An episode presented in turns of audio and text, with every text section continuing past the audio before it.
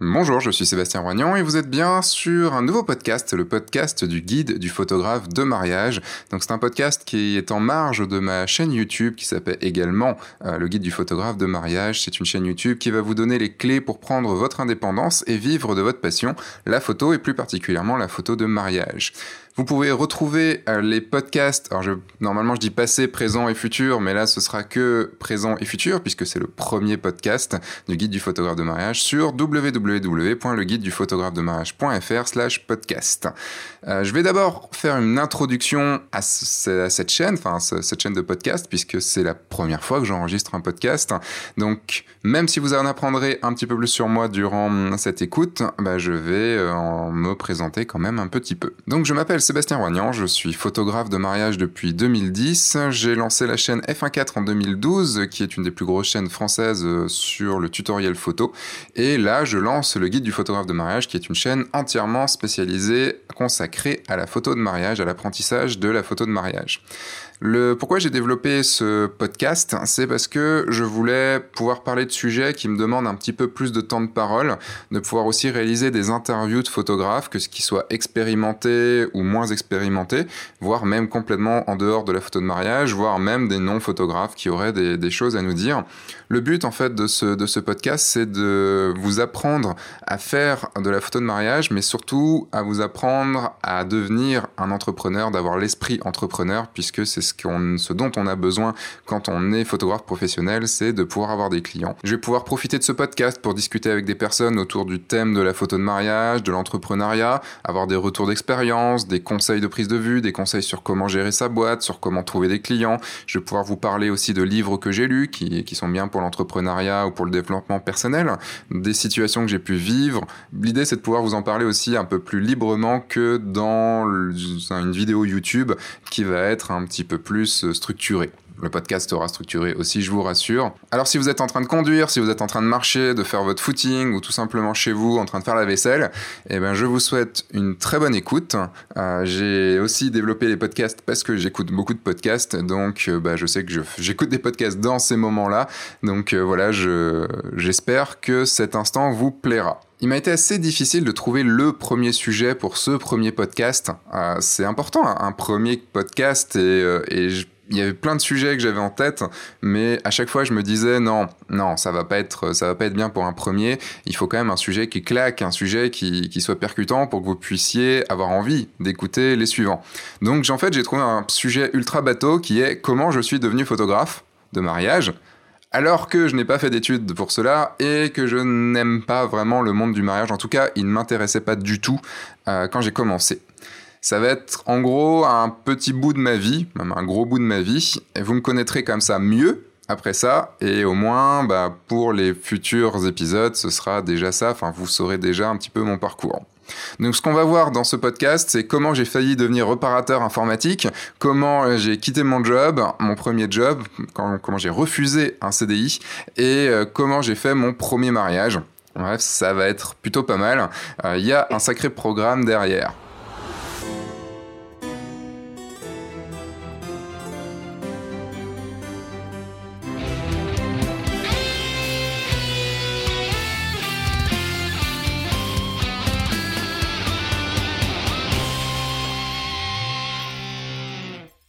Alors il y a un truc que j'ai pu voir depuis que j'enseigne la photo de mariage, c'est que ce domaine est peuplé de personnes qui n'étaient juste pas prédestinées à en faire, ni même à faire de la photo. Et euh, comme je vous l'ai dit juste avant, je ne déroge pas du tout à cette règle, puisque j'ai commencé euh, mes études euh, dans le cinéma. C'est-à-dire que j'ai fait une école de cinéma euh, parce que j'étais passionné par le cinéma et par les ordinateurs. Donc je me suis, j'ai pas été dans une école de faire du cinéma, j'ai été dans une école de cinéma faire de l'infographie 3D parce que à la base je voulais faire Jurassic Park 6 qui n'est pas encore sorti, donc j'ai encore des chances de le faire, mais ça m'étonnerait quand même beaucoup.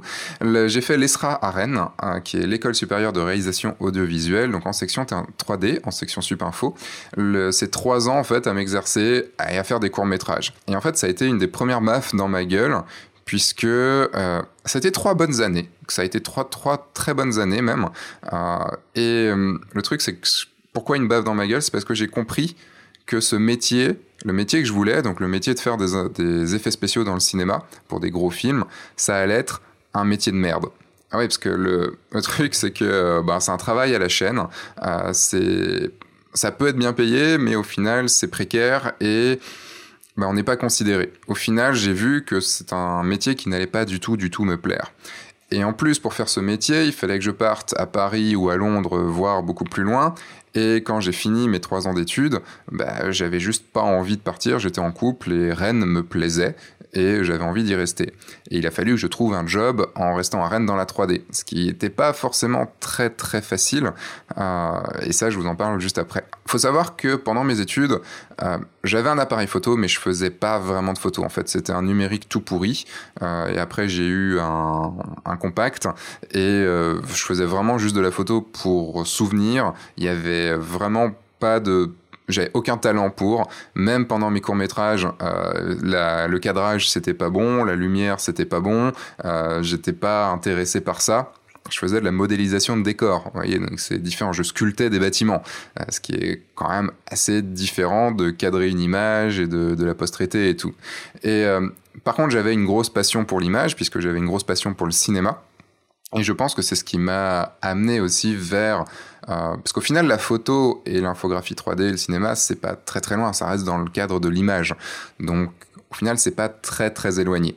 Mais je n'avais aucun penchant pour la photo et surtout aucun talent pour quelque chose qui pourrait être amené à la photo après. Alors je suis sorti de l'école en 2004 et il a fallu que je trouve un job, comme je vous disais à Rennes en plus, où la 3D n'était pas développée. C'est pas comme maintenant où on a une boîte de 3D qui bosse pour des Walking Dead ou des, euh, ou des, gros, euh, des grosses séries.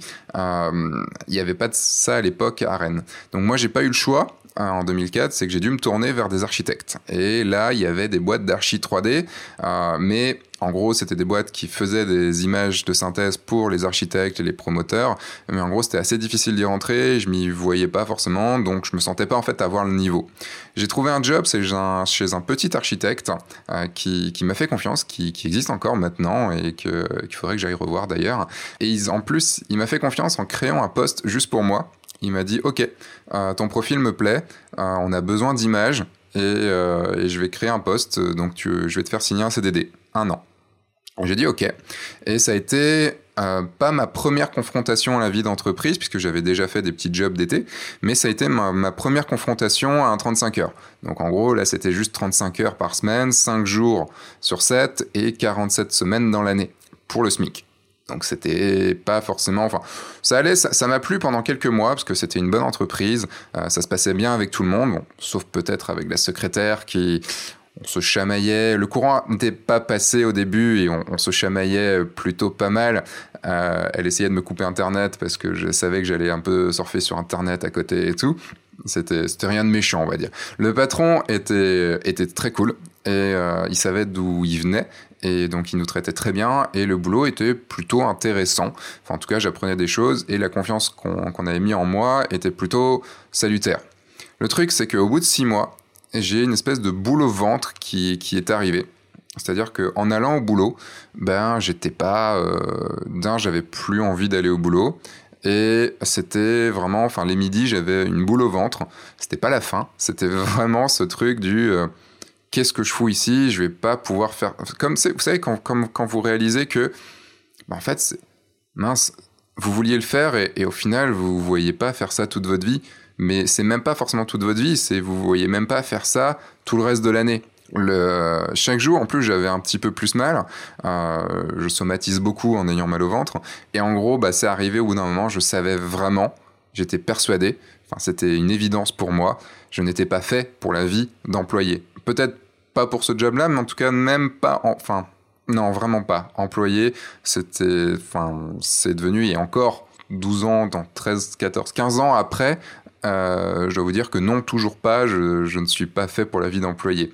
Ça s'est imposé à moi. En fait, ça s'est imposé à moi à ce moment-là. Pourtant, j'ai été, euh, même si j'étais assez indépendant dans ma vie, je n'ai jamais pensé à monter ma boîte. C'est pas un truc qui, était, euh, quand j'étais dans mes études, dire ouais, c'est trop cool, je vais, je vais, je vais monter ma, propre entreprise, ma propre activité, ça va être chouette. Non, c'est vraiment pas quelque chose qui m'a qui, me trottait dans la tête. Ça me paraissait même mission impossible. Euh, mes parents, euh, ils ont été toujours dans, dans leur vie employés. J'ai quelques entrepreneurs dans ma famille, mais comme je suis pas très proche de ma famille, ben, je suis pas très proche d'eux. Et, et là, en fait, à ce moment-là, ça s'est imposé comme une évidence. Et à ce moment-là, quand je me, enfin, quand je me suis dit, ok, je pas, je vais aller au bout de mon CDD, mais je ne renouvellerai pas. Je me suis dit, bon Seb, qu'est-ce que tu sais faire? Tu sais, bon, la 3D, c'est moyen. Euh, tu sais pas encore trop bien en faire, euh, mais tu peux, tu répares quand même pas mal d'ordinateurs pour les potes, euh, pour les pour les gens autour de autour de moi.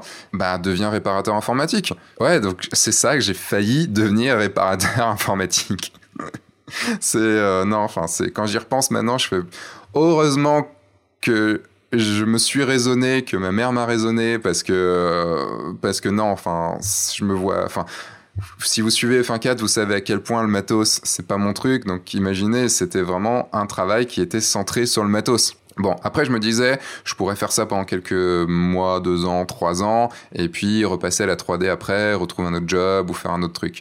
Mais bah non, ce aurait été dommage. J'ai fait trois ans d'études euh, qui ont coûté quand même aussi assez cher. Et euh, bah allons-y, gardons ça et allons-y. Et, euh, donc j'ai été voir, pas tout de suite parce que l'été s'est passé, ça ça devait être en juin, en juin 2006, 2005 pardon. Et, j'ai traîné ça dans ma tête pendant deux, trois mois. Et, et trois mois avant la fin de mon CDD, bah, en gros, ma décision était prise de toute façon depuis pas mal de temps. J'avais encore la boule au ventre, mais au moment où j'ai annoncé à mon patron que je refuserais le CDI qu'il allait me proposer, il m'a dit oui, oui, en effet, j'allais te proposer un CDI. Euh, je lui ai dit non, je, le je, vais le refuser, je suis désolé, mais euh, je suis pas fait pour être employé, la boîte est cool.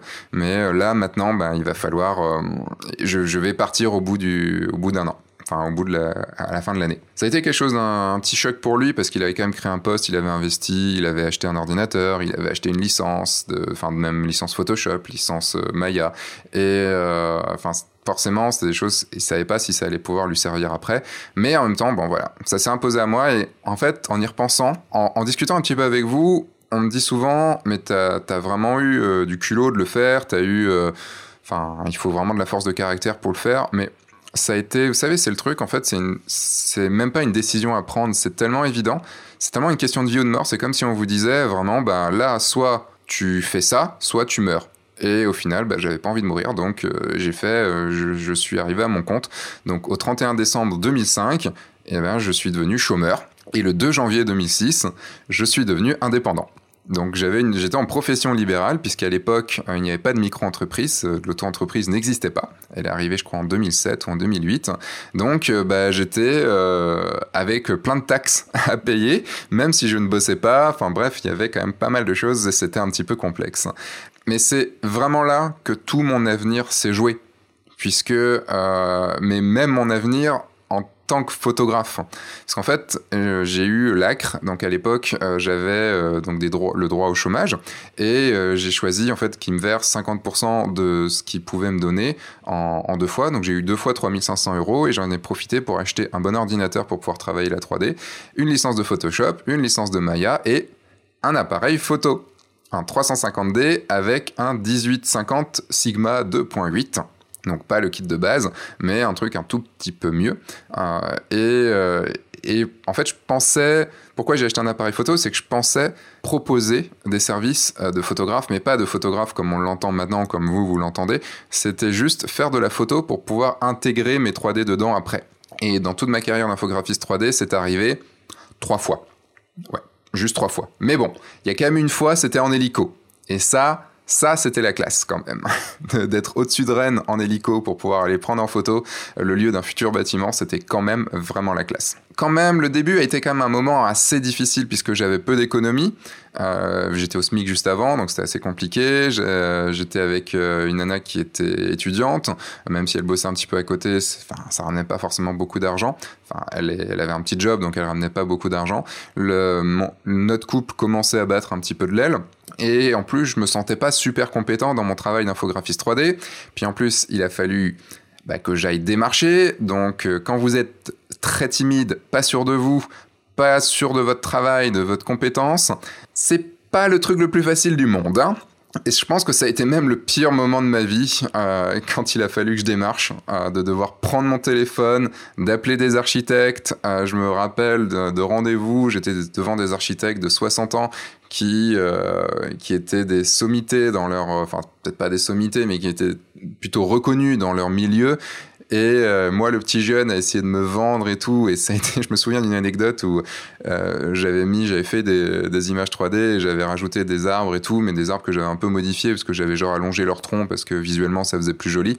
Et le mec, il me fait, mais mais ça, c'est tel type d'arbre, ça n'a pas des aussi grands troncs. Enfin, en tout cas, il y a des branches normalement. Et là, je me suis retrouvé très con. Je me suis dit, oui, en effet, ils ont été modifiés pour la photo, quoi.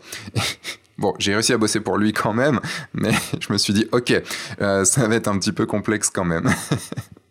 mais en fait, le truc, c'est que euh, j'avais pas le choix. J'avais pas le choix, j'avais pas d'autre choix que, euh, de, que mon activité fonctionne. En gros, je n'avais rien d'autre pour me sauver. Puisque d'un côté, je vous rappelle que la vie d'employé, bah, c'était pas pour moi. Je ne pouvais pas compter à ce moment-là, euh, et encore maintenant, hein, je ne peux pas compter genre sur un héritage d'un oncle d'Amérique qui arriverait pour me mettre à l'abri euh, tout le reste de ma vie. Il fallait donc que ça marche pour que je puisse payer mon loyer, puisque en fait au bout de quelques mois je me suis séparé de mon ex donc le, il a fallu que bah, j'avais pu n'avais même personne sur qui compter puisqu'il fallait bien que je paye mon, mon loyer que je paye mes, mes charges que je paye mes, ma bouffe et tout ça donc il fallait absolument que ça marche je n'avais pas le choix c'est un truc qui m'est arrivé plusieurs fois dans ma vie et, euh, c'est à ce moment là qu'on qu qu'on trouve le plus de ressources, puisque c'est souvent quand on est au fond du trou qu'on peut vraiment, vraiment s'en sortir. Euh, on, on, prend appui au fond et on remonte. Enfin, c'est là où on trouve des... J'en parlerai, je pense, dans un futur podcast, parce que c'est vraiment un truc euh, qui est... Euh, qui est assez... Enfin, faut pas en avoir peur. Faut pas avoir peur d'être d'être au fond, euh, d'être vraiment euh, à la limite de de s'en sortir, parce que il faut juste avoir confiance en vous à ce moment-là, dire ok, ça va fonctionner. Et je pense que quand on est entrepreneur, il euh, y a un truc en nous, on est un peu fou de ce côté-là. Il y a ce côté, on s'en sortira. Quoi qu'il arrive, on s'en sortira. Et donc cette première année, j'ai réussi à trouver quand même quelques clients. Et ouais, ça n'a pas été facile, mais j'ai trouvé quelques clients qui m'ont permis bah, de, survivre un petit peu toute l'année entre pas mal d'heures passées sur euh, sur euh, ben, je ne trouve plus le, nom de ce MMORPG sur Guild Wars premier du nom j'ai dû dû passer 800 heures quand même donc euh, j'ai une année assez remplie Euh, et c'est surtout cette année-là, en 2006, que j'ai commencé à utiliser mon appareil photo, donc l'appareil photo que je venais d'acheter. Et euh, j'y ai trouvé une façon de m'exprimer, une façon de sortir des choses de moi, une façon de me confronter au monde, de, sortir de ma bulle, qui est euh, que je n'avais jamais eu. Je peignais un peu, je dessinais un peu, j'avais essayé d'écrire, j'avais essayé pas mal de trucs artistiques, mais rien qui me permettait vraiment de sortir bah, tous les trucs difficiles que j'avais en moi. Et là, bah, la photo, je sais pas, il y avait un truc qui se passait. Moi qui, ai, a été rarement passionné plus de six mois, là, bah, ça tenait un an. Ça a tenu deux ans. Et, euh, le truc, c'est qu'en 2007, j'ai mon ami le plus proche à l'époque qui euh, qui allait se marier et comme tout bon photographe ultra débutant, bah si j'ai un ami qui se marie, eh ben il vient me demander de faire ses photos. Je pense que pour beaucoup d'entre vous, ça a été le cas de ah mais tiens tu fais quelques photos, bah tu vas faire mon mariage, bah ouais, allez, et je, lui réponds, mais, mais ça fait qu'un an que je fais de la photo. Enfin, bon, ok, allons-y. On va voir de toute façon. Tu sais quel niveau j'ai, tu, tu me connais, donc euh, t'attendras pas forcément. Voilà, on verra. Et en plus, tu le sais aussi que j'aime pas les mariages. Donc, voilà. Enfin, bref, on va essayer, quoi. Et là, en plus, là où ça a été très compliqué, c'est qu'il m'a demandé de filmer en plus. Donc faire les photos et de filmer. Et ça a été la seule et unique fois de ma vie où je l'ai fait, puisque c'est impossible de faire les deux. Les deux demandent un cerveau complètement différent. C'est pas du tout la même façon de faire entre, en, filmer, en train de filmer et entre filmer et euh, faire de la photo. Euh, notre cerveau n'est pas du tout le même, donc on peut pas faire les deux en même temps. Donc là, je me suis pris un 50 mm f1.8, euh, en plus de mon 18-50 de 8 Sigma. Et euh, je me suis pris toujours mon 350D. Donc je suis parti en Moselle, puisque j'ai fait mon premier mariage en Moselle. Et bah, ça a été une belle expérience au final. C'était pas forcément le plus beau mariage du monde. Euh, c'était un mariage assez simple. Euh, le cocktail était dans une salle de sport, la soirée était dans une salle des fêtes. Donc vous voyez, c'est pas on est loin des domaines et des châteaux dans lesquels on peu évolué avec un peu plus de, un peu plus d'expérience. Mais tout le monde était sincère, tout le monde était enjoué et euh, ça en faisait un beau mariage. Un mariage, quand, un mariage est sincère, ça aura beau être dans des endroits pas top, euh, ça marchera quand même bien. Et le truc, c'est que même maintenant, en revoyant quelques photos, ben, je suis plutôt fier de ce que j'ai pu faire. Pas de tout évidemment, mais il y a quelques photos, je me dis, ah ouais, bon, t'avais pas forcément beaucoup de technique non plus à l'époque, mais c'était pas si mal. Et comme les mariés en plus étaient contents, ben, je me suis dit, bon, bah, je suis content. Euh, et, mon pote, celui qui se mariait, qui... En fait, c'est marrant parce qu'il a toujours été employé, lui, mais il a un esprit entrepreneur qui est assez développé. Et euh, il m'a dit à la fin, euh, mais tu devrais vraiment te lancer dans la photo de mariage. Enfin, regarde, tu te fais payer 1000, 1500 balles, tu, tu, peux vraiment faire du, faire du fric et, et vas-y, quoi. Et je crois qu'à ce moment-là, après son mariage, je lui ai sorti, tu vois, eh ben non. Jamais de la vie je serai photographe de mariage, jamais de la vie je serai vidéaste de mariage. C'est, euh, je déteste le mariage et euh, ça m'intéresse pas. Et, euh, et, non. Alors j'ai pas menti parce que parce que pour moi je le pensais à l'époque, mais j'ai eu totalement faux. Mais alors vraiment totalement faux. Bon, c'est pas venu tout de suite, hein, puisque mon premier mariage pro est arrivé en 2010. Et ça, maintenant, je vais vous raconter, non pas le mariage, mais comment je suis passé euh, vers la photo pro. En marge de ça, j'ai continué ma carrière d'infographiste 3D. Euh, j'ai eu quelques, quelques bons contrats et un gros contrat avec France Télécom qui, où je devais, euh, enfin avec une équipe, refaire Paris en 3D. Vous voyez Google Earth maintenant, et eh ben c'est ce qu'on devait faire à l'époque. Bon, après c'était France Télécom, l'argent a été gaspillé et le projet n'a jamais vu le jour. J'y ai bossé un an et demi, je pense, un an et demi, deux ans. On était, c'était bien payé, c'était, euh, c'était cool. J'adorais les responsabilités que j'avais. Je faisais plein de, bâtiments en, en, low, en low poly, qu'on appelle ça, donc en, en, basse définition, pour que ça puisse s'afficher sur les ordinateurs à l'époque et tout. Et c'était plutôt cool. C'était un bon casse-tête et tout. Ça s'est terminé en 2008. Et si vous vous rappelez, 2008, qu'est-ce qu'il y a eu? Il y a eu la crise des subprimes. Et euh, les premiers impactés là-dedans, c'était les architectes et les promoteurs. En gros, le monde du bâtiment tournait au ralenti. Donc à ce moment-là, bah, j'ai plus de clients. Voilà, ça a été euh, assez difficile. Euh, durant un peu plus d'un an, euh, j'ai pas eu de clients, donc là mes économies ont fondu, fondu, fondu, et comme j'avais gagné pas mal ma vie, bah, j'ai eu le droit à des taxes très élevées qui m'ont mis, mis bien dans la merde à l'époque. Hein, vraiment, ça a été, j'ai mis plusieurs années à m'en, à m'en ressortir. Et donc en 2009, bah, je me suis dit, Seb, ah, tu trouves pas de boulot en infographie 3D, bah, il va falloir que tu fasses autre chose et tu n'as pas les moyens d'être employé. Ça, c'est une, amie de l'époque qui m'avait dit, mais euh, bah, il va falloir que tu retrouves un boulot, quoi. Et je lui avais répondu, bah non, j'ai plus les moyens d'être employé, tout simplement parce que bah, je venais d'acheter un appartement, donc j'avais un crédit sur le dos pour mon appart, qui était en plus assez cher. J'avais un autre crédit sur le dos puisque j'avais dû refaire un prêt pour pouvoir payer des taxes que je devais à l'État, qui m'ont été remboursées euh, plus tard, mais euh, deux ans après, donc il a fallu qu'il fallait quand même les, euh, les les payer, les sortir. Et, et en gros, bah, perdu pour perdu, il fallait bien que, que je bosse, quoi. Et je ne pouvais pas être employé parce que si je, si je gagnais ne serait-ce que 1300, 1400 euros par mois, bah, euh, j'avais plus en faisant les calculs, je crois que j'avais plus que 100 euros pour vivre en, payant, euh, payant tout, quoi. 100 euros pour pouvoir bah, payer ma bouffe et tout ça. Donc c'était juste pas possible. Et, la photo, bah, je me suis dit, bah, pourquoi pas faire un peu d'argent avec la photo. T'es pas encore très très bon, mais autant, autant le voir. Et puis j'ai activé un petit peu mon réseau. J'avais fait pas mal de photos pour des pour des pour des associations, pour des choses comme ça. Et euh, je me suis fait un bon réseau à l'époque. Et j'ai fait, j'ai pu bosser pour une agence de communication, pour une ou deux, trois agences de communication. Et je me rappellerai, euh, je me rappellerai toujours de mon premier job en photo. C'était dans une galerie marchande. Pour ceux qui sont à Rennes, c'était dans la galerie marchande du, euh, du Géant, qui est à, à Saint-Grégoire. Et euh, c'était des photos en fait pour un petit magazine qui était édité tous les trois mois dans, dans la galerie marchande. C'était un boulot assez assez merdique, hein. c'était pas ultra bien payé. J'avais négocié combien j'avais négocié ça à l'époque? Je crois que j'avais quand même négocié ça 600 balles la journée, un truc comme ça. C'était pas ouf, mais euh, mais ça va, c'est pas non plus dégueulasse quoi. Et je me rappellerai toujours, j'avais deux jours de taf. C'était au mois d'août, il faisait chaud, un peu comme là aujourd'hui, il fait super chaud. Euh, et je rentrais en voiture et euh, dans la voiture, euh, juste à la radio, il passait Bohemian Rhapsody de Queen. Et c'est une de mes chansons préférées. Et. Et je chantais, mais à tue-tête. Euh, j'étais vraiment, vraiment heureux d'avoir enfin bossé à nouveau et puis d'avoir bossé dans la photo parce que c'était bah, c'était n'empêche que c'était mon premier job payé en photo et quand je vois là où je suis maintenant donc dix ans après ben c'est fou enfin c'était le début quoi j'ai cherché aussi à faire du mariage parce que ben, comme tout bon photographe qui veut se lancer dans la photo pro, ben, on se dit, ok, je vais trouver du, pognon dans, dans, le mariage.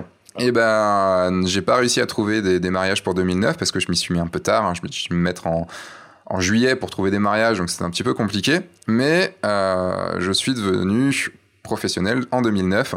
Et oui, je suis devenu photographe professionnel uniquement pour l'argent et je suis devenu photographe uniquement pour le pognon de mariage. Photographe de mariage uniquement pour le pognon.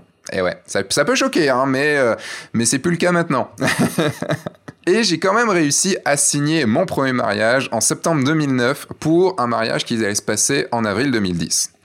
Le contact s'est fait euh, via un post sur le forum de auféminin.com. Ouais, parce qu'en gros, j'ai été partout. Pour trouver mes premiers clients, j'ai été partout. J'ai été chercher sur les forums, sur le Bon Coin, sur, euh, sur plein de choses comme ça. Et j'ai réussi à décrocher ce rendez-vous. Et ce rendez-vous s'est déroulé en terrasse, place Sainte-Anne, à Rennes. Euh, les mariés, c'était Julien et Christelle. donc on se rencontre. Euh, j'ai que très peu de photos de, mariage à montrer, hein, donc c'est un petit peu un petit peu difficile. Mais j'ai surtout j'ai des photos corpo à montrer, donc euh, donc ça va. Et, plein de photos aussi ben, de de reportages que j'ai pu faire gratuitement à droite à gauche. Et ils décident de me faire confiance. C'est en fait ils ont décidé, je vous en parle un petit peu tout à l'heure, mais ils ont décidé de faire confiance à beaucoup de gens, beaucoup de gens pour leur première fois pour pour leur mariage, ce qui leur a permis d'avoir un mariage à moi cher, mais euh, d'avoir des gens qui étaient, qui avaient envie. Et euh, pour ça, je leur en serais toujours reconnaissant de m'avoir fait confiance pour ce premier euh, mariage de mon statut de photographe professionnel. Sauf que c'était pas gagné de pouvoir signer. Pourquoi? Parce que on, parle pendant peut-être une heure et, à ce moment-là, j'ai la maman de la mariée qui arrive. Oui, la maman de la mariée débarque dans le rendez-vous donc euh, moi, pas trop sûr de moi non plus, hein, donc, euh, donc un peu difficile. Et surtout, là où c'était compliqué, c'est qu'il venait juste une heure et demie avant, ou euh, le midi, quoi, on, il devait être 14h30, un truc comme ça, là. Pendant le déjeuner, ils lui ont dit, ok, on va se marier.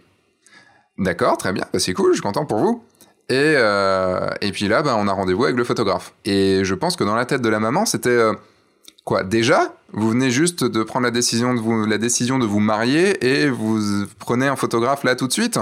Euh, bon, évidemment, eux, ils avaient pris la décision depuis, depuis plus longtemps. Mais euh, donc la maman est arrivée et bah, elle trouvait déjà que ma prestation était chère, alors que je n'étais qu'à 550 euros la journée. Euh, vaut mieux pas qu'elle sache mes prix maintenant quand même. D'ailleurs, là-dessus, j'ai un truc à vous raconter parce que, mais ce sera pour la fin du podcast, je le tease un petit peu. Mais ce qui m'a sauvé en fait à ce moment-là, parce qu'elle voulait vraiment pas, enfin elle disait non non mais vous voulez pas réfléchir et tout, alors qu'ils étaient prêts à signer et tout. Moi j'étais là mais chut chut. Non, je, je, veux signer là. ce qui m'a sauvé dans, cette histoire, c'est qu'en discutant avec elle, le, on a remarqué qu'on avait, qu'elle avait de la famille, donc à Rostrenin, la ville où, j'ai vécu 18 ans de ma vie, et qu'on avait des connaissances en, commun, dont un, dont un voisin. Donc, euh, à ce moment-là, bah, j'ai eu la maman dans la poche. Donc à ce moment-là, le mariage était signé. Vous voyez, ça s'est pas joué à grand chose. Il y a eu quand même un truc. Enfin, c'était, euh, ça a été suspense hein, quand même. Hein. Ça a été, euh, ça a été assez mouvementé ce, premier rendez-vous, mais c'était, euh, c'était vraiment cool. Et je suis rentré chez moi avec un contrat signé et 550 euros qui allaient arriver dans ma poche. Ce qui était, j'étais content à l'époque. Maintenant, je serais plus content du tout, mais j'étais content à l'époque. Et sept mois après, donc en avril 2010, ah, c'est le jour de leur mariage et euh, mon premier mariage professionnel. En plus, une très grosse presta. Hein, je, vous ai dit une journée, mais pas une journée genre midi-minuit. Hein, C'était du 9h du matin à 3h euh, du, du, matin le lendemain. Puisque j'avais dit préparatif, cérémonie, cocktail, soirée. Et j'étais au moment et pas à l'heure. Donc euh, en gros, ça a fait 18 heures d'affilée, sans compter le fait que c'était à Laval et que Rennes-Laval, c'est une heure de route. Donc en gros bah ça, je suis, je suis parti de chez moi, il était 7h30 euh, et je suis rentré, il était 4h30, 5h. ce qui était quand même euh, enfin une grosse journée quoi. Ça fait une bonne grosse journée. Et euh, en plus à l'époque c'était impossible de se former sur internet puisqu'il y avait allez il y avait peut-être un ou deux blogs qui parlaient de la photo de mariage mais euh, YouTube à l'époque c'était les débuts hein. il y avait il y avait pas de tuto surtout pas en français. Il y avait pas de livres enfin en tout cas où moi j'en ai pas vu. Il y avait pas de formation comme on peut en avoir maintenant et comme vous pouvez avoir avec le guide du photographe de mariage donc, ben, allons-y, hein. allons voir comment ça va se faire. Hein. Je vais, je... allez, Seb, tu vas y arriver. Et j'ai eu la chance que je vous ai dit, les mariés étaient géniaux. Euh, ils étaient gentils, euh, leurs amis aussi. Il y avait une très bonne ambiance. Euh, enfin, une très bonne ambiance sur le début du mariage. Ça s'est super bien passé. On avait fait en plus fait une séance photo de couple avant, une séance fiançailles. Donc, qui s'était aussi très bien passé. On avait fait au Tabor, le parc du Tabor à Rennes. Et ben, donc on se connaissait un petit peu et euh, le courant passait vraiment bien. Le truc, c'est que pendant la journée, ça dérape. Ah. La mairie a pris du retard et la mariée, Christelle, aime bien contrôler un petit peu les choses et, donc euh, on sentait une petite tension, un petit, énervement quoi. En plus, c'est juste après, c'était cérémonie laïque dans, dans une péniche, euh, donc bah, retard à la mairie, donc retard à la péniche. Là, il y avait une wedding planner qui était là qui, euh, bah, qui a, s'est pris. Moi, ça va. La mariée, c'est pas trop défoulé sur moi, mais j'ai entendu des choses. C'était un petit peu défoulé sur la. J'exagère peut-être un petit peu, c'est mes souvenirs qui parlent. Mais euh, je me rappelle de la, de la wedding planner, elle en menait pas large. Ça m'a permis aussi de voir qu'il fallait aussi, en tant que photographe, que je sois présent, euh, que j'aide à la gestion du temps et que, et que je puisse aussi ben, temporiser et déstresser les mariés. Le, en plus, ce journée-là, cette journée-là, il faisait beau le matin et ça a tourné au gris, voire à la pluie après pendant le cocktail. Euh, donc euh, ça a été plus, enfin ça permet pas non plus de, trop euh, reprendre le sourire, mais ça va. Au final, passer la cérémonie passer le stress de la fin de la mairie, du retard et, et, le début de la cérémonie laïque, en fait, ça va. Elle a repris du sourire, tout s'est bien passé et, euh, et puis l'ambiance sur le cocktail était géniale puisque c'était ambiance un petit peu euh, dans une grange avec des jeux, il y avait du poker, il y avait des, euh, du blackjack, des choses comme ça et tout. Donc c'était vraiment une bonne ambiance, plutôt, plutôt sympathique. Donc donc c'était cool. La soirée est arrivée et vous savez, la soirée, si vous avez déjà fait des mariages, vous connaissez. La, la soirée, c'est le moment où il n'y a pas beaucoup de lumière, où il y a un DJ qui nous met des lumières un petit peu difficiles. Et c'est difficile de gérer un flash quand même, hein, quand on n'a pas l'habitude. Donc j'ai fait comme j'ai pu. Jusqu'à 3 heures du mat. Et euh, je me souviens, en fait, le DJ était gentil, et comme c'était mon premier mariage, il, m'a un peu pris sous son aile, et il m'a expliqué un petit peu, et je me souviendrai toujours d'un truc qu'il a fait. C'était, euh, ben, les gens dansaient et tout, et euh, il m'a dit, tu vois, ce que j'aime dans ce métier, c'est que tu peux contrôler les gens. Alors c'était gentil, c'était pas contrôler les gens, les, les manipuler et tout, hein, c'était vraiment juste, regarde, je mets cette musique là donc là il lance une musique. Et, euh, et là il fait attention allez maintenant levez les bras. Et là t'avais euh, 50 personnes qui levaient les bras.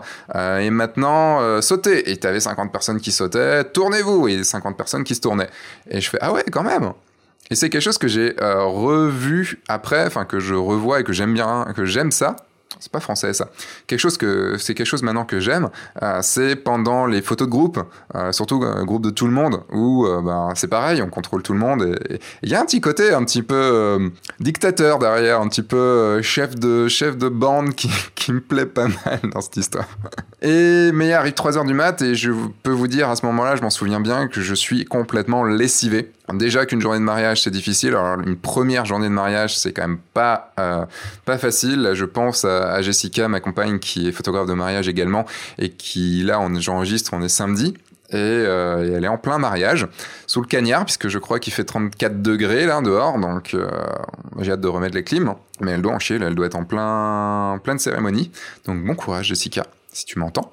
Enfin, tu m'entendras, mais pas, pas là maintenant, hein, mais je t'envoie des ondes positives. Mais en tout cas, voilà, moi j'étais complètement épuisé, 3 heures du match, je reprends la voiture, je reprends ma, ma petite Clio pour rentrer, et, euh, mais j'étais content parce que j'avais fait mon premier mariage en tant que pro et j'avais, même si j'avais rien gagné, euh, quasi rien gagné financièrement, bah, j'étais juste heureux. Oui, quand je vous dis j'ai quasi rien gagné, j'ai fait le calcul là pour voir un petit peu. Bon, le calcul est fait à une vache près, hein. Voire peut-être à trois vaches près. Hein. Mais en gros, je t'ai payé 550 euros, donc TTC, puisque j'étais en, profession libérale, euh, assujetti à la TVA. 458 euros hors taxe, si on enlève la TVA on va dire à peu près 100 euros de frais.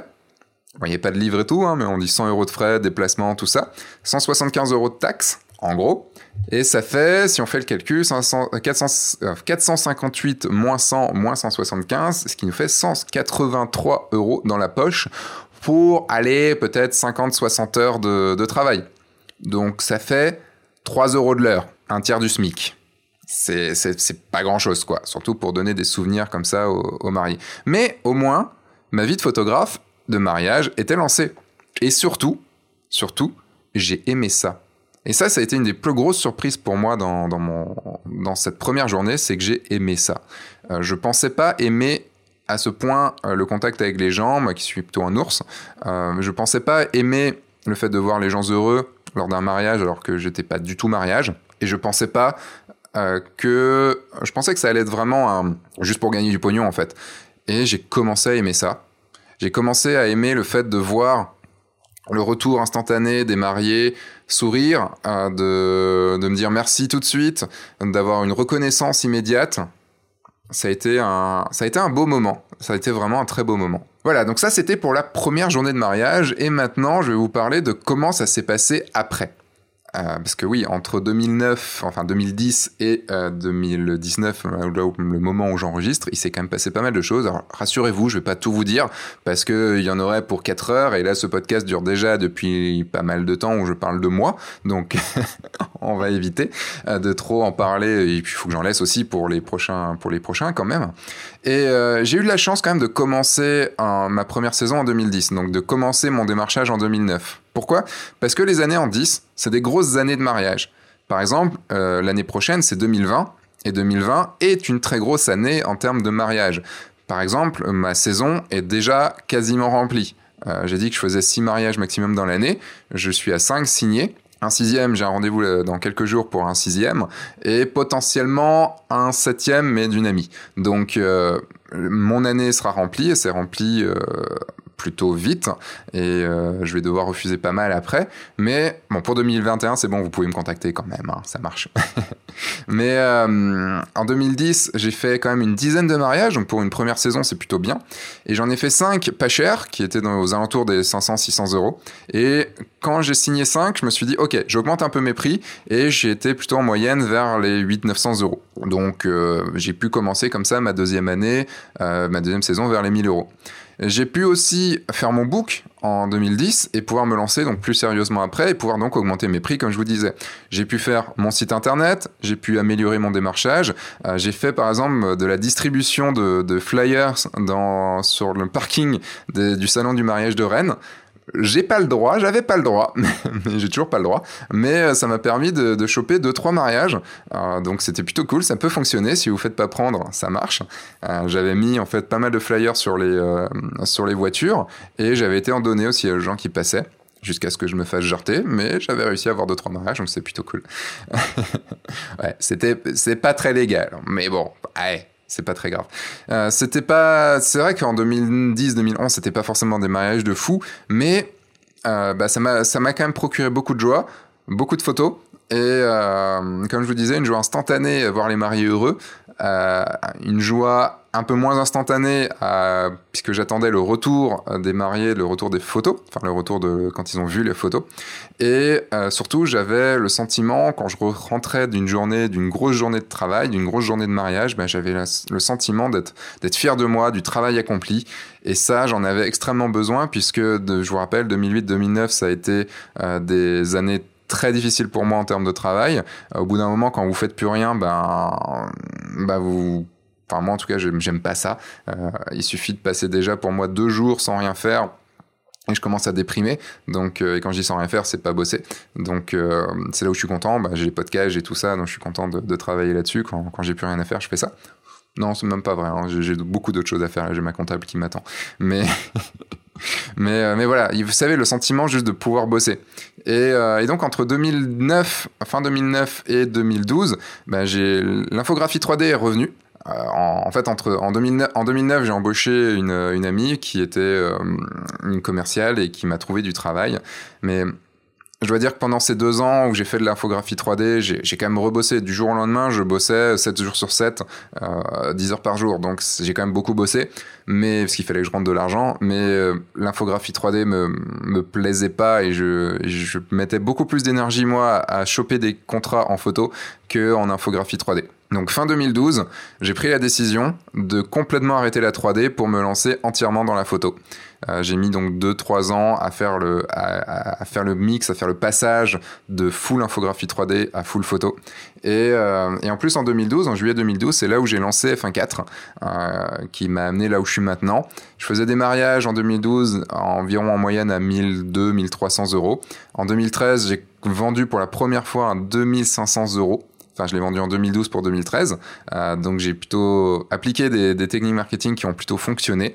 Euh, comme je vous disais, j'aimais plus du tout la 3D, j'aimais la photo. Et donc, je pouvais pas faire autrement que lâcher complètement mon travail d'infographiste 3D pour concentrer uniquement sur la photo. C'est euh, voilà comment j'ai débuté ma carrière de photographe de mariage. Voilà, c'est ça dont je voulais vous parler aujourd'hui, de comment j'ai débuté ma carrière de photographe de mariage. Ça a été une sacrée aventure et comme je vous disais au début, la plupart des photographes de mariage, ce sont des photographes qui sont autodidactes, qui ont, qui ont un boulot à côté ou qui avaient un boulot à côté et qui, euh, au passage d'un j'en ai marre de mon taf, je veux faire autre chose, ou au passage d'un licenciement, d'une restructuration ou autre, bah, se sont dit, ok, bah, la, photo de la photo me plaît vraiment beaucoup, c'est une passion, euh, je vois des gens en vivre, pourquoi pas moi? Et euh, voilà, moi c'est ce que j'ai fait en, en 2009-2010. Euh, c'est, euh, je le vois, je vous vois le faire euh, tous les ans puisque je forme des photographes de mariage et je vous vois euh, lâcher des jobs que vous n'aimez plus que vous avez aimé, mais que vous n'aimez plus parce que ça a changé, la boîte a changé, enfin il y a des les conjonctures, la conjoncture a changé aussi. Et euh, et putain, mais on fait un bon métier parce que on fait un, on fait un beau métier et c'est un métier qui, qui est pas prêt de s'arrêter. Donc, euh, donc voilà comment, comment ma carrière a débuté. Et euh, bah, peut-être que cette, cette aventure, cette, euh, si cette aventure vous tente, et eh ben peut-être que mon expérience va aussi pouvoir vous, vous parler que mon, mon vécu vous a peut-être parlé. Mais avant de passer à la rubrique de fin, parce que oui, j'ai décidé qu'il y ait une rubrique de fin à ce podcast, euh, je vous ai fait un teasing tout à l'heure sur euh, la, la, mère de, mes premiers mariés qui, euh, qui aurait peut-être mal vécu euh, mes prix de maintenant. Et parce que je suis quand même beaucoup beaucoup plus cher. ouais, beaucoup plus cher. Et, euh, et en fait, il m'est arrivé un truc cet été. Je suis rentré chez mes parents vers le 15 août. Et à Rostrenin, le 15 août, ben il euh, c'est la la fête, hein, la fête religieuse. Et il y a un tantad, donc c'est le, le, feu, une espèce de feu de la Saint-Jean en Bretagne. Et, euh, et j'étais en train de, de, de, faire des vidéos de, de ce feu-là pour un, avec un téléphone portable que je dois tester pour un, pour un travail qu'on m'a demandé. Et, euh, et à un moment, j'entends, mais Sébastien? Et là, je me retourne, je fais Oh je Enfin, oui. Et enfin, pendant trois secondes, j'ai dû juste checker tous les gens que j'avais pu connaître dans ma vie. Et je fais Ah oui Et ça m'a fait vraiment, ça m'a fait bizarre euh, de, les revoir neuf ans après, mais c'était vraiment, vraiment génial. Et à un moment, j'ai compris, je dis, ah oui, c'est vrai que vous, vous aviez de la famille à Rostronin, donc forcément, c'est logique de vous voir ici. Enfin, c'est logique sans être logique, mais c'est voilà, c'est un concours de circonstances. Et d'ailleurs, si, euh, si vous entendez ce podcast, Julien et Christelle, bah, je vous fais un, gros coucou et ça m'a fait vraiment vraiment vraiment plaisir de, de vous revoir euh, de vous revoir euh, brièvement parce que ça c'est pas ça va pas durer longtemps, mais de vous revoir cet, cet été.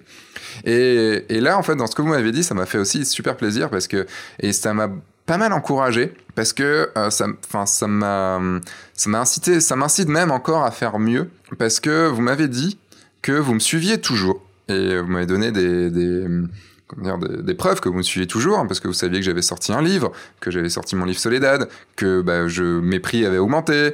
Euh, et en gros, bah, la mariée m'a dit, Christelle m'a dit à ce moment-là, bah, que qu'elle avait été super contente de me trouver à cette époque-là, puisque maintenant elle pourrait plus du tout se payer mes services, ce qui est, ce qui est sûrement vrai, mais pour eux c'était le bon moment à l'époque. Et, euh, et, comme je vous ai dit tout à l'heure, ils ont fait confiance à pas mal de, de gens qui débutaient. Leur, euh, la personne qui a, qui a fait leur, euh, leur cérémonie laïque, euh, le, le, je crois que le lieu aussi, c'était parmi les, les, premiers, les premiers mariés qu'ils accueillaient. Et ça a fonctionné parce que, bah, je pense que c'est aussi une, fierté pour les mariés de voir que leur photographe, que leur prestataire, que quelqu'un qu'ils qui ont choisi, qu'ils ont, euh, en qui ils ont mis leur confiance, euh, ben, réussissent plus tard, soit toujours là dix ans après, euh, puissent gagner des prix, puissent avoir une certaine notoriété. Et c'est quelque chose qui leur fait plaisir puisqu'ils se sont dit, OK, bah, on, a, on a fait le bon choix à l'époque. Enfin, en tout cas, pour moi, ça m'incite, c'est super encourageant et ça m'incite à faire mieux. Et, euh, et, voilà, le fait que je sais que mes clients seront encore plus fiers d'avoir fait appel à moi. Euh, si euh, je suis de plus en plus connu, si je fais du meilleur du meilleur travail, si je, enfin voilà, si je, si je persiste dans tout ça. Donc c'est, je pense, une très bonne motivation aussi de se dire, enfin, de penser à ça pour pouvoir aller euh, pour pouvoir aller plus haut dans, pour vivre vraiment de, notre, de notre travail et d'un travail passion en plus. Euh, voilà ce que j'allais vous dire là-dessus. Voilà pour cette, ce petit teasing. Euh, la maman, oui, non, pardon, la maman était là. La maman était là aussi. Et, et quand je lui ai dit mon, mon prix maintenant, elle a. Hmm, bah, il a été multiplié par, par pas mal, quoi. Donc, elle s'est dit Ah oui, d'accord, ok, oui, non, en effet, ça aurait été compliqué. je pense qu'elle aurait. Ouais. Je pense que, que si j'avais dit, euh, je pouvais de toute façon pas prétendre à ce prix-là à l'époque, mais euh, non, je ne dirais pas. Tous ceux qui attendent le prix, je ne dirais pas. Je pourrais juste vous dire ce que je dis à tous les gens qui me contactent, euh, que mon premier prix commence à 3500 euros.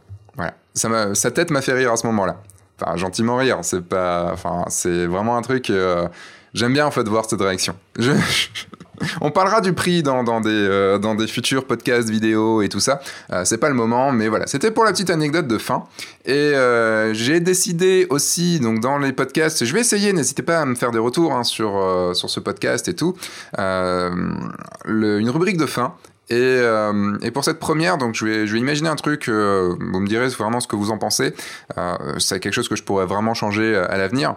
je vais vous parler d'un truc à vous conseiller ça pourrait être un livre, un film, un photographe, une, euh, un truc à, à voir, enfin un truc à écouter. Enfin c'est voilà. Je vais vous conseiller un site à aller consulter. Voilà. Je vais vous conseiller quelque chose moi qui m'a qui m'a beaucoup marqué dans ma vie.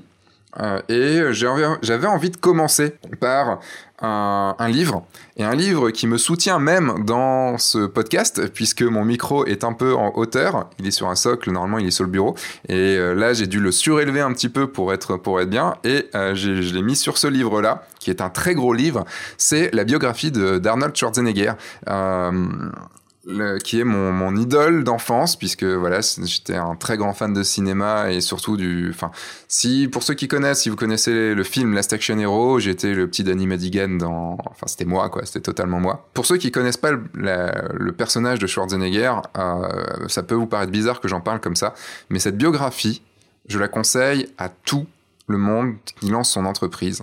Euh, pas qui donne des conseils sur la sur l'entreprise, mais c'est quelqu'un qui est parti de, très très loin, puisqu'il était au fin fond de l'Autriche, dans un bled absolument paumé, euh, dans, une, dans, un, dans une maison sans électricité.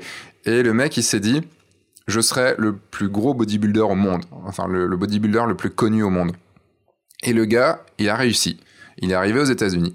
Et il s'est dit, maintenant que j'ai réussi, je vais devenir un des plus grands acteurs au monde, un des acteurs les plus connus au monde.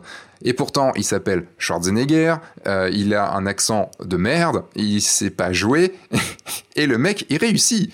Il réussit, putain, cet enfoiré là. Et après, euh, pour continuer, il s'est dit euh, bon, maintenant je vais devenir gouverneur de, de, Californie, qui est quand même un très gros État aux États-Unis, et, euh, et, il réussit aussi. Et en fait, on voit que, et en plus, oui, euh, il y a aussi un truc, c'est que par exemple, ce gars est devenu millionnaire avant d'être star de cinéma, c'est-à-dire que le gars, il était, euh, bah, il a monté tout plein d'entreprises.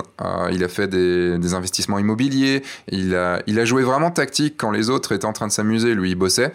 Et vraiment, enfin, c'est un exemple. C'est un exemple à suivre. Et en tant qu'enfant, c'était mon idole. Et en tant qu'adulte, euh, j'ai plus vraiment d'idole, mais c'est, je suis fier que ça a été mon idole d'enfance parce que quand je vois tout ce qu'il a accompli, euh, ben, je me dis ouais, il y a, y a de l'exemple à prendre et quand on veut, on peut. Et euh, ça, lire ce livre, ça, enfin moi, ça me fout un coup de boost et ça me donne envie de, de défoncer le monde et, d'arriver à faire, à faire les choses. Donc c'est vraiment un livre que je vous conseille. Il fait, euh, je crois, plus de 450 pages. Enfin, c'est un bon gros pavé, mais euh, il est très facile à lire. Seul truc, c'est voilà, je trouve un, peu dommage, il parle pas assez de cinéma. J'aurais aimé beaucoup plus de coulisses de cinéma et tout, et ça aurait été vraiment un, gros kiff.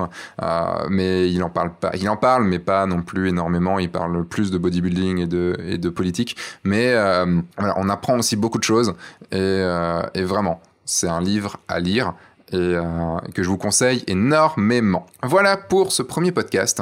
Euh, J'espère qu'il vous aura plu.